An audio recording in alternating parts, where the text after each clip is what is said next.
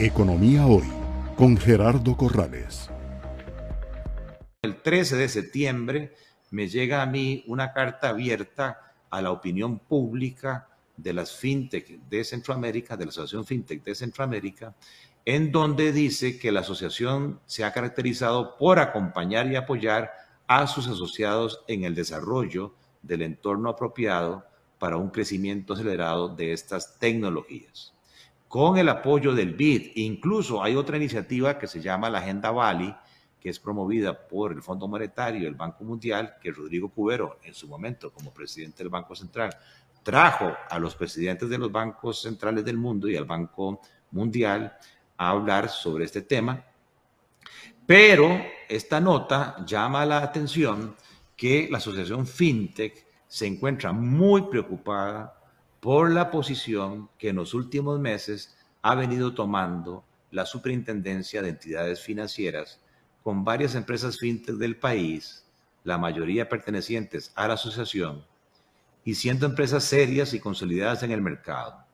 Consideramos que varios de los argumentos expresados por la SUGEF en sus requerimientos a las fintech se realizan en perjuicio del sector y, en definitiva, del consumidor financiero. Yo te soy sincero que hasta que no leí esta nota no estaba tan claro, porque más bien yo llevé como ejemplo a Panamá, Costa Rica, por el estudio del BID y por la instalación del Centro de Innovación Financiera en el Banco Central de Costa Rica con la participación del CONACIF y los reguladores.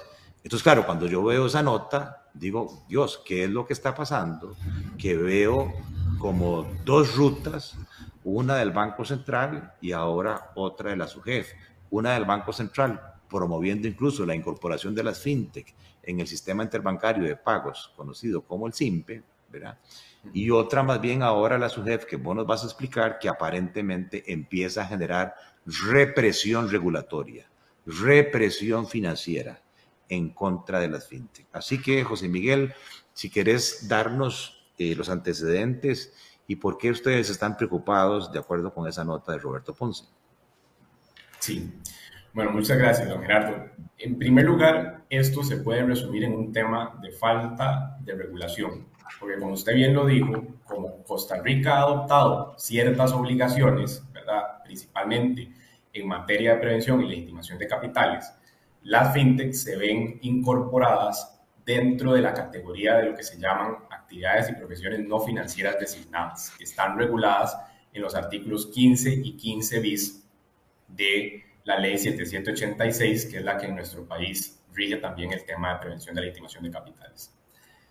Fuera de eso, después no pasamos ningún tipo de norma, ningún tipo de, de ley que viniera a darle mayor claridad a la fintech de cómo operar. Entonces, tienen obligaciones en materia de prevención de legitimación de capitales, que les obliga a estar registradas ante la SUGEF para que su jefe sea quien vele por el cumplimiento de esas obligaciones, pero nada más. No se hace, digamos, ninguna distinción entre lo que es un fiduciario tradicional en el sentido, ¿verdad?, de, que lo conocemos y un monedero, por ejemplo. O no se hace la diferencia entre el que es eh, o el que hace remesas también en el sentido tradicional y un, por ejemplo, una billetera de criptoactivos que puede estar recibiendo criptoactivos de todos lados del mundo, ¿verdad? Y eso para efectos eh, legales hoy por hoy debería considerarse diferente a una remesa porque no es un envío de dinero propiamente, pero ahí se parece muchísimo, ¿verdad? Y ya más bien hemos visto países como El Salvador adoptar medidas que los empiezan a homologar. Entonces, la falta de regulación sí está generando un perjuicio a la fintech del país porque tenemos esta obligación de estar inscritas ante la SUGEF y de atender los requerimientos de información del regulador, pero por alguna razón, como usted menciona, hace unos meses hemos observado un comportamiento muy diferente del que se venía teniendo de parte del regulador en los últimos, diría, cuatro años, porque también para aclarar esto, en el 2018 fue la reforma eh, a la 7786 que incorporó un número mayor de actividades a, a, esta obligación de registro, pero también motivó que entonces el CONACIF emitiera normativa específica para estos artículos 15 y 15 bis y que ya no se les tratara como los bancos, lo cual es correcto. ¿Qué pasa? Entonces, una vez que se, se habilita esta posibilidad de estar registrado ante la SUGEF, el Banco Central correctamente eh, modifica el reglamento del sistema de pagos para poder incorporar a estos sujetos 15 y 15 bis al CIM. Y entonces hoy por hoy tenemos, creo que son 11 empresas conectadas al CIM. El tema está en que en el artículo 6 se le da a su jefe una, diría yo, una potestad de comunicarle al Banco Central que estas empresas cumplen con gobierno corporativo adecuado en materia de cumplimiento y que tienen plataformas robustas para garantizar la información del consumidor. En marzo de este año, la SUGEF decide, eh, por una disposición propia, no lo hace a través del CONACIF, lo emiten ellos directamente, eh, emitir un criterio donde finalmente le dan un poco más de contenido a ese artículo 6 del reglamento del Banco Central. Perdona, José, ahí la, interrupción. Eh, meramente para nuestros seguidores, ese artículo 6, como estabas diciendo, aparte de que tengan una plataforma de sistemas robusta, ¿verdad? Que garantice que haya estabilidad en los servicios, eh, es importante que cuando se habla de un sistema de gobierno corporativo es que tengan estructura, es un medio para que los objetivos estratégicos, ¿verdad? Se asegure los accionistas, la junta directiva, que se van a alcanzar, pero que a su vez las fintech o las organizaciones que tienen una buena gobernanza corporativa tengan un sistema integral de supervisión y control de los riesgos para que los accionistas ¿verdad? Y, los, y los clientes estén seguros de que el día de mañana de no haber problemas porque se abusaron en riesgos de crédito, se abusaron en riesgos de mercado o se abusaron en riesgos operativos. Nada más, eso es lo que se entiende como gobernanza corporativa. Así es, correcto.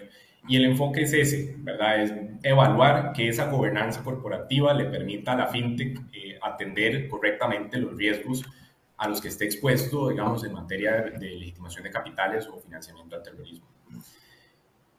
El, el, detalle está más que nada en el tema de la auditoría de sistemas, puesto que la auditoría externa en materia de cumplimiento era algo que ya de por sí la normativa prevé para estas empresas y además es claro que tienen una obligación de estar cumpliendo con buenas políticas eh, y buenas prácticas en materia de prevención. Pero recordemos que esa era su única obligación, no existe ninguna norma anterior a esta disposición de la SUGEF que regulara la materia de marcos de gestión de tecnología de la información para un artículo 15, un artículo 15 bis, porque no le compete a SUGEF ni a ninguna otra de las superintendencias definírselo así a las fintech nuevamente, porque por ley no es una potestad dada a ellas. No obstante, eh, ese artículo 6, su jefe lo interpretó como que para medir que hay plataformas robustas le puede imponer obligaciones a, estas, eh, a estos sujetos artículo 15 y 15 bis. Dentro de lo cual decide entonces eh, obligarlas a que implementen 18 procesos del de, COVID, que COVID-5, que es un marco de gestión de tecnologías de la información. Ahí es importante porque la, la, palabra COVID ya se hizo famosa, pero con V, no con B grande. Explícate qué es el COVID con B grande, porfa. Sí, el, el COVID en realidad también te brinda con T, es eh, Control Objectives for Information Technologies. Entonces es un marco de gestión de tecnologías de la información eh, estandarizado a nivel internacional, bastante aceptado. De hecho, es el mismo que se le impuso a las entidades financieras y a los otros supervisados por alguna superintendencia, y ya me refiero a eso después. Son como módulos de, de, mejores prácticas de control en el área de sistemas de información. Así es, exactamente. Son básicamente procesos que se tienen que seguir para garantizar entonces que la empresa cumple eh, con buenas prácticas de industria, por así decirlo, en la gestión de, de tecnologías de la información. Pero, nuevamente, estas empresas no tenían una obligación de tener eso. Simplemente, de un momento a otro, a su jefe se le ocurrió solicitarles 18, la implementación de 18 procesos y además que esos 18 procesos le fueran auditados por un auditor externo y que además la auditoría tenía que eh, concluir que la fintech tenía un grado aceptable en, la gestión de esos riesgos o en la, en la implementación, perdón, de, del COVID-5. Perdona, cuál, ¿cuánto, cuánto, ¿cuánto tiempo les dieron para cumplir los 18 módulos? Exacto. Eh, vamos a ver, la disposición de marzo dice que son ocho meses para entregar el informe, que se vencen ahorita en noviembre. Pero ¿qué pasa? Como no había una obligación previa de tener estos procesos implementados, entonces dentro de ese mismo plazo de ocho meses, estas empresas tienen que implementar los 18 procesos, contratar al auditor, que el auditor haga la auditoría, que les dé aceptable y entregarles informe a su jefe. No, Porque si no, ¿qué pasa? es una obligación demasiado, primero, onerosa, ¿verdad? Porque implementar 18 procesos de COVID en menos de 8 meses es, un, eh, eh, es una obligación prácticamente, como usted dice, imposible y más... No, pero no solamente eso, José.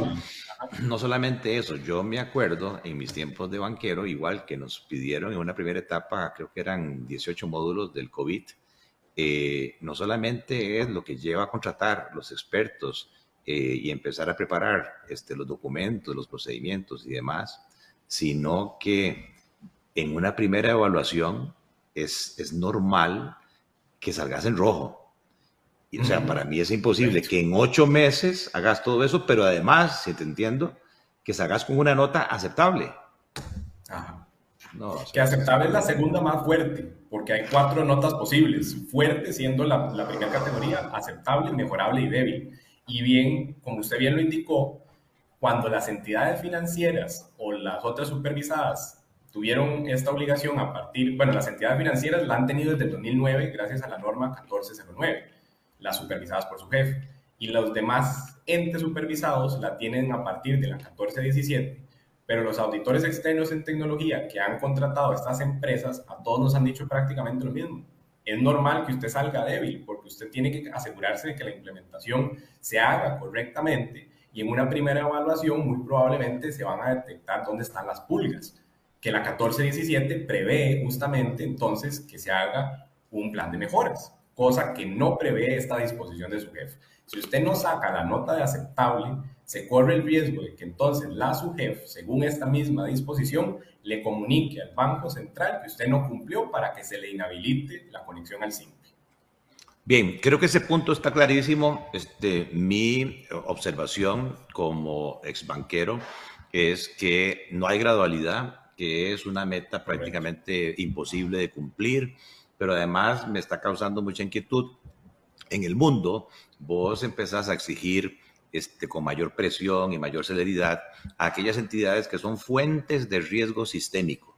O sea, que son tan grandes que un Citibank, ¿verdad? que un Scotiabank o en nuestro mercado, un Banco Nacional, un BAC, un Banco de Costa Rica, un Da Vivienda, ¿verdad? son tan grandes que podrían generar un efecto contagio en el resto del sistema y meter al país en crisis. Pero yo no creo, de las fintech que yo conozco, yo no veo ninguna con esa calificación o con ese tributo como para exigirles ocho meses de, de plazo. Economía hoy, democratizando la educación financiera.